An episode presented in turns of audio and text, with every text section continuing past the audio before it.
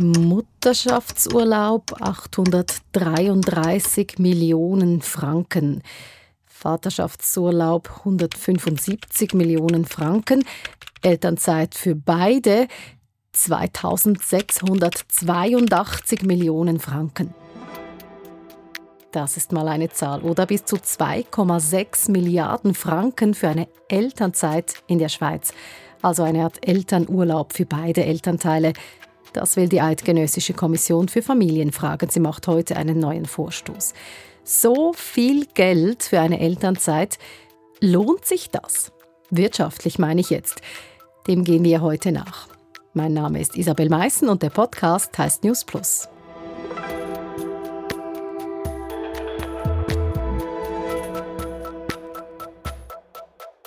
Wir sehen dass in den umliegenden Ländern hat es nur Vorteile gebracht, auch den Arbeitgebern. Die Vereinbarkeit von Beruf und Familie ist keine Frage der ersten 38 Wochen nach der Geburt. Und da ist jetzt Zeit dafür. Wenn wir also hier in der Schweiz nachhaltig eine Stärkung erreichen wollen, müssen wir in langfristige Maßnahmen investieren und nicht in kurzfristige Urlaube. Es ist höchste Zeit für Elternzeit, sagt hier die eine Seite. Nein, das wäre viel zu teuer und erst noch nutzlos, sagt die andere. Ihr habt hier gehört, Lukas Müller-Brunner vom Arbeitgeberverband.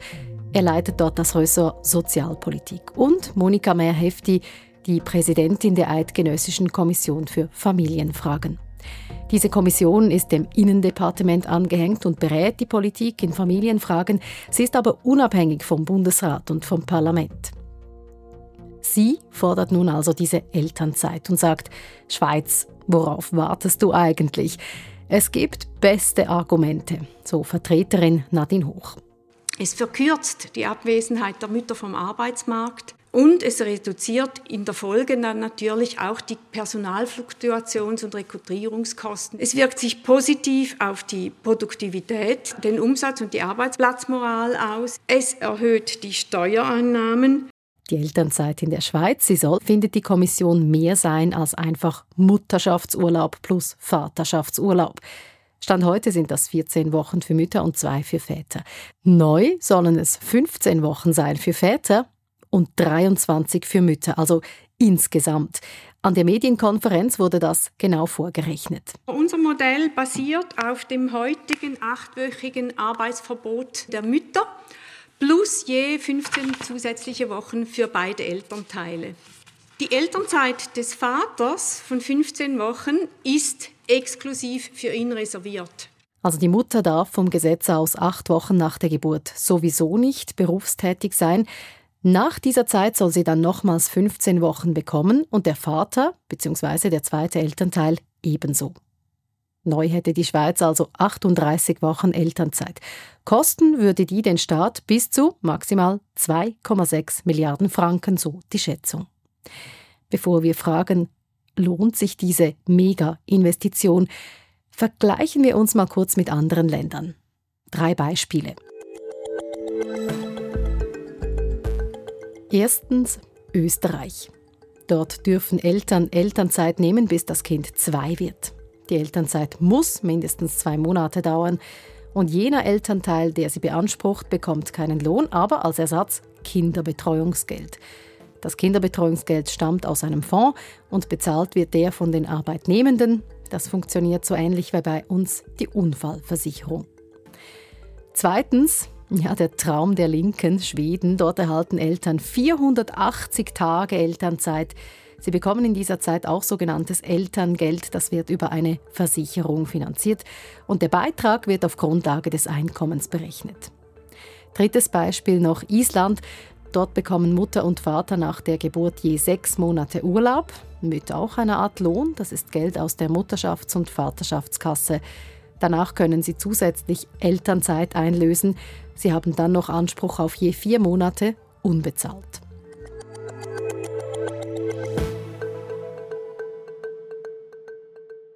So machen es also andere Länder. Die Modelle sind sehr unterschiedlich. Fest steht, die Schweiz ist in Europa eins der Schlusslichter, was Elternzeit angeht. Das zeigt die Statistik der OECD, der Organisation für wirtschaftliche Zusammenarbeit und Entwicklung. Wie entscheidet sich denn, ob ein Land viel oder wenig oder gar keine Elternzeit hat? Die Frage geht an Lena Hipp. Sie ist Professorin am Berlin Social Science Center und forscht zu Familiensoziologie und zu staatlichen Leistungen. Da gibt es natürlich sehr viele Faktoren. Also das schon mal vorweg. Zum Ersten ist natürlich, muss ein politischer Wille da sein, eine Elternzeit einzuführen. So, das ist, war in Deutschland auch nicht immer so. Das wurde erst 2007 eingeführt, diese relativ gut bezahlte Elternzeit von zwölf Monaten, die nochmal um zwei Monate verlängert wird, wenn auch das zweite Elternteil, oftmals der Vater, eben auch noch Elternzeit nimmt, dann kann es auch 14 Monate sein. Aber davor hatten wir eine Elternzeit oder einen Mutterschaftsurlaub, der relativ schlecht bezahlt war, aber dafür drei Jahre dauerte. Und es hatte eben zur Folge, dass Frauen, sobald sie Mütter geworden sind, aus dem Arbeitsmarkt ausgeschieden sind. Und das ist natürlich ein großes Potenzial, was auch der Wirtschaft verloren geht. Und für Väter war diese unbezahlte Elternzeit gänzlich unattraktiv. Also da gab es so gut wie keine Väter, die zu Hause geblieben sind, nachdem das Baby geboren war. Die Mütter haben das gemacht, auch weil es unzureichend Kinderbetreuung gab. Und äh, mit der Einführung dieser Elternzeit im Jahr 2007 ist der Anteil der Väter, die sich eine Auszeit nehmen, um für das Kind, das Neugeborene da zu sein, ganz stark angestiegen. Mittlerweile macht es mehr als jeder dritte Vater, geht zumindest diese zwei Monate in Elternzeit. Also Sie haben gesagt, der politische Wille war nicht da. Was hat sich denn geändert? Wie, wie entsteht das, dass der politische Wille plötzlich da ist? Auch da gibt es nicht, glaube ich, den einen Grund. Also wir hatten damals eine rot-grüne Bundesregierung, die sich stark am schwedischen Modell der Elternzeit orientiert hat.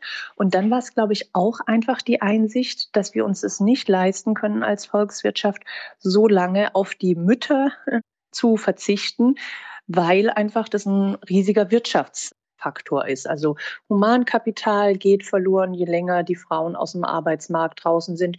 Und in bestimmten Bereichen hat man es eben schon damals gemerkt, dass man Arbeitskräfte braucht. Und zu guter Letzt hat es natürlich auch einen ganz wichtigen Gleichberechtigungs Aspekt. Also wenn man will, dass Erwerbs- und Familienarbeit nicht ganz ungleich aufgeteilt sind zwischen den Geschlechtern, ist es eben wichtig, Rahmenbedingungen zu schaffen, die eine gleichberechtigtere Arbeitsteilung ermöglicht. Elternzeit hilft der Gleichstellung, das sagt unsere Expertin. Und da wird es jetzt natürlich schon sehr politisch, denn Gleichstellung ist ein klassisches Anliegen der Linken. Wobei, es gibt auch Bürgerliche, die sich in der Schweiz für eine Elternzeit einsetzen. Die Jungfreisinnigen etwa und auch FDP-Leute betrachten es als liberale Lösung, wenn Eltern sich diese Zeit selbst aufteilen können. Wobei die bürgerlichen Vorstellungen von weniger Elternzeit ausgehen als der aktuelle Vorschlag. Ganz dagegen ist der Arbeitgeberverband, der eine Elternzeit, wie im Modell vorgeschlagen, mitfinanzieren müsste. Für ihn ist Elternzeit das falsche Mittel, für ein wichtiges Anliegen, das sagt Verbandsvertreter Lukas Müller-Brunner. Eine Elternzeit mag vielleicht modern sein, aber das scheint mir ein schlechtes Kriterium für die Frage, ob es auch sinnvoll ist. Wenn wir nach dem Sinn fragen einer Maßnahme, muss es nachhaltig die Vereinbarkeit von Beruf und Familie stärken. Und da ist es nicht eine Frage eines kurzfristigen Urlaubs, sondern eine langfristige Stärkung der entsprechenden Vereinbarkeit mit den Rahmenbedingungen, die stimmen müssen. Daran sollten wir arbeiten. Und das will auch der Arbeitgeberverband tun. Er will die Politik ermutigen, ein besseres Kitasystem zu bauen, würde sich dort allenfalls auch daran beteiligen. Und er will flexiblere Arbeitszeiten. Wenn wir an die externe Kinderbetreuung denken, dann ist das in erster Linie eine Frage der Infrastruktur. Wir weisen schon längere Zeit darauf hin und unterstützen auch politische Vorstöße in diese Richtung, dass wenn wir sicherstellen, dass die entsprechende Zeit für eine Beteiligung am Arbeitsmarkt genutzt wird, dass es dann durchaus legitim ist, dass der Staat oder teilweise auch die Wirtschaft sogar in diese externe Kinderbetreuung beispielsweise über eine Subvention durch den Arbeitgeber investieren kann. Wir brauchen aber immer die Wirkung im Arbeitsmarkt. Die Wirkung im Arbeitsmarkt. Die sei bei einer Elternzeit nicht gegeben, sagen die Arbeitgeber und Geberinnen. Daher sei die Idee schlicht zu teuer. Unter dem Strich gebe es ein Minus. Aber andere rechnen anders. Zum Beispiel Nestle. Auch eine große Arbeitgeberin in der Schweiz mit 270.000 Angestellten. Sie gibt freiwillig 18 Wochen Elternzeit für den ersten und vier Wochen für den zweiten Elternteil. Und das bei vollem Lohn, sagt Personalchefin Sonja Studer hier in einem Schweiz aktuell Bericht. Unsere Mitarbeiter sind sehr, sehr zufrieden, weil sie besser ähm, Privatleben und Berufsleben kombinieren können. Wir sehen es als Investition, ähm, sind klar Kosten, aber ich glaube, es ist wichtig, dass wir das ähm, und Möglichkeiten finden, das quer zu finanzieren. So rechnet also Nestle, genau wie andere Unternehmen in der Schweiz, die freiwillig mehr Elternzeit gewähren.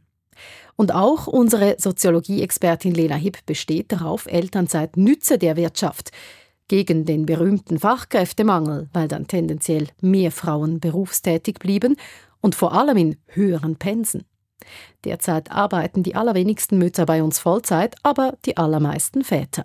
Genau, da muss man, glaube ich, auch wieder unterscheiden. Also inwiefern die Frauen, vor allem die Müttererwerbsquote steigt, hängt natürlich nicht davon ab, ob es eine Elternzeit gibt, sondern auch, ob es nach der Elternzeit Kinderbetreuung gibt. Also die beiden Aspekte müssen zusammengedacht werden. Und da ist natürlich ein großer Unterschied zwischen Deutschland und auch der Schweiz, dass die Kinderbetreuung hier viel weniger stark Privatsache ist. Also die müssen nicht komplett von den Eltern gezahlt werden, sondern es ist entweder ein Grundbeitrag oder sie kostet gar nichts oder es ist ein einkommensabhängiger Beitrag, so dass es auch tatsächlich attraktiv ist, wieder auf den Arbeitsmarkt zu gehen. Aber wir sehen in den meisten Ländern, in Deutschland ganz besonders, dass die äh, Müttererwerbsquote in den letzten Jahren ziemlich stark angestiegen ist. Und das, so ist die Interpretation der meisten, hat damit zu tun, dass es eben den Ausbau an Kinderbetreuung gab und diese Verkürzung der Elternzeit auf diesen Zeitraum von zwölf Monaten. Wenn ich keine Kinderbetreuung habe oder nur eine schlechte Kinderbetreuung habe oder eine Kinderbetreuung, die womöglich mein ganzes Einkommen wieder auffrisst, sind natürlich die Anreize sehr gering, wieder auf den Arbeitsmarkt mit seinen guten Qualifikationen zurückzukehren. Und wenn da der Staat die ähm, Rahmenbedingungen ändert, dann ist es auf jeden Fall hilfreich für eine Volkswirtschaft. So geht also die Rechnung der Soziologin. So gesehen wäre eine Elternzeit nicht nur ein Kostenfaktor, sondern eher ein Investment, das sich auszahlt.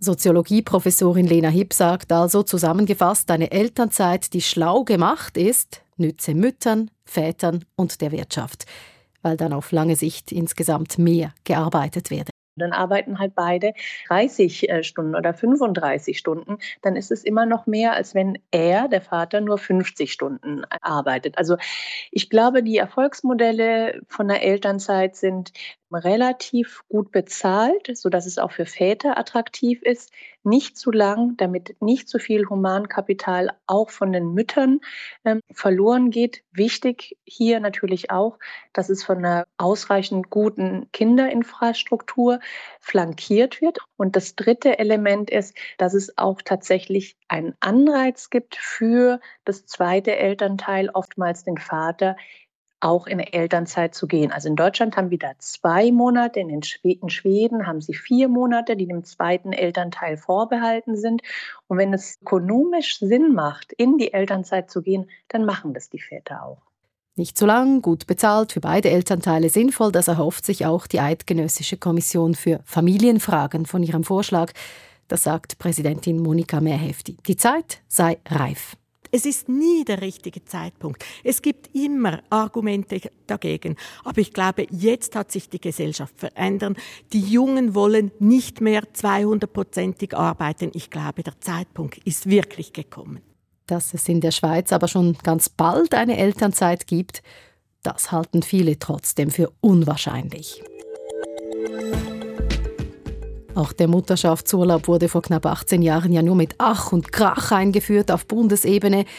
Seit zweieinhalb Jahren gibt es jetzt den zweiwöchigen Vaterschaftsurlaub und zu einer Elternzeit hat es im Parlament immer wieder Vorstöße gegeben, die sind aber nicht durchgekommen. Und auch auf kantonaler Ebene keine Chance. Als erster Kanton hat Zürich im letzten Jahr abgestimmt über eine Elternzeit von 18 Wochen.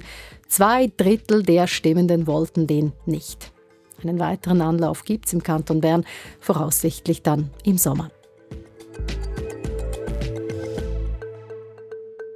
Elternzeit hat in der Schweiz keinen leichten Stand. Das zeigt sich übrigens auch in der Community-Diskussion auf der SF News App.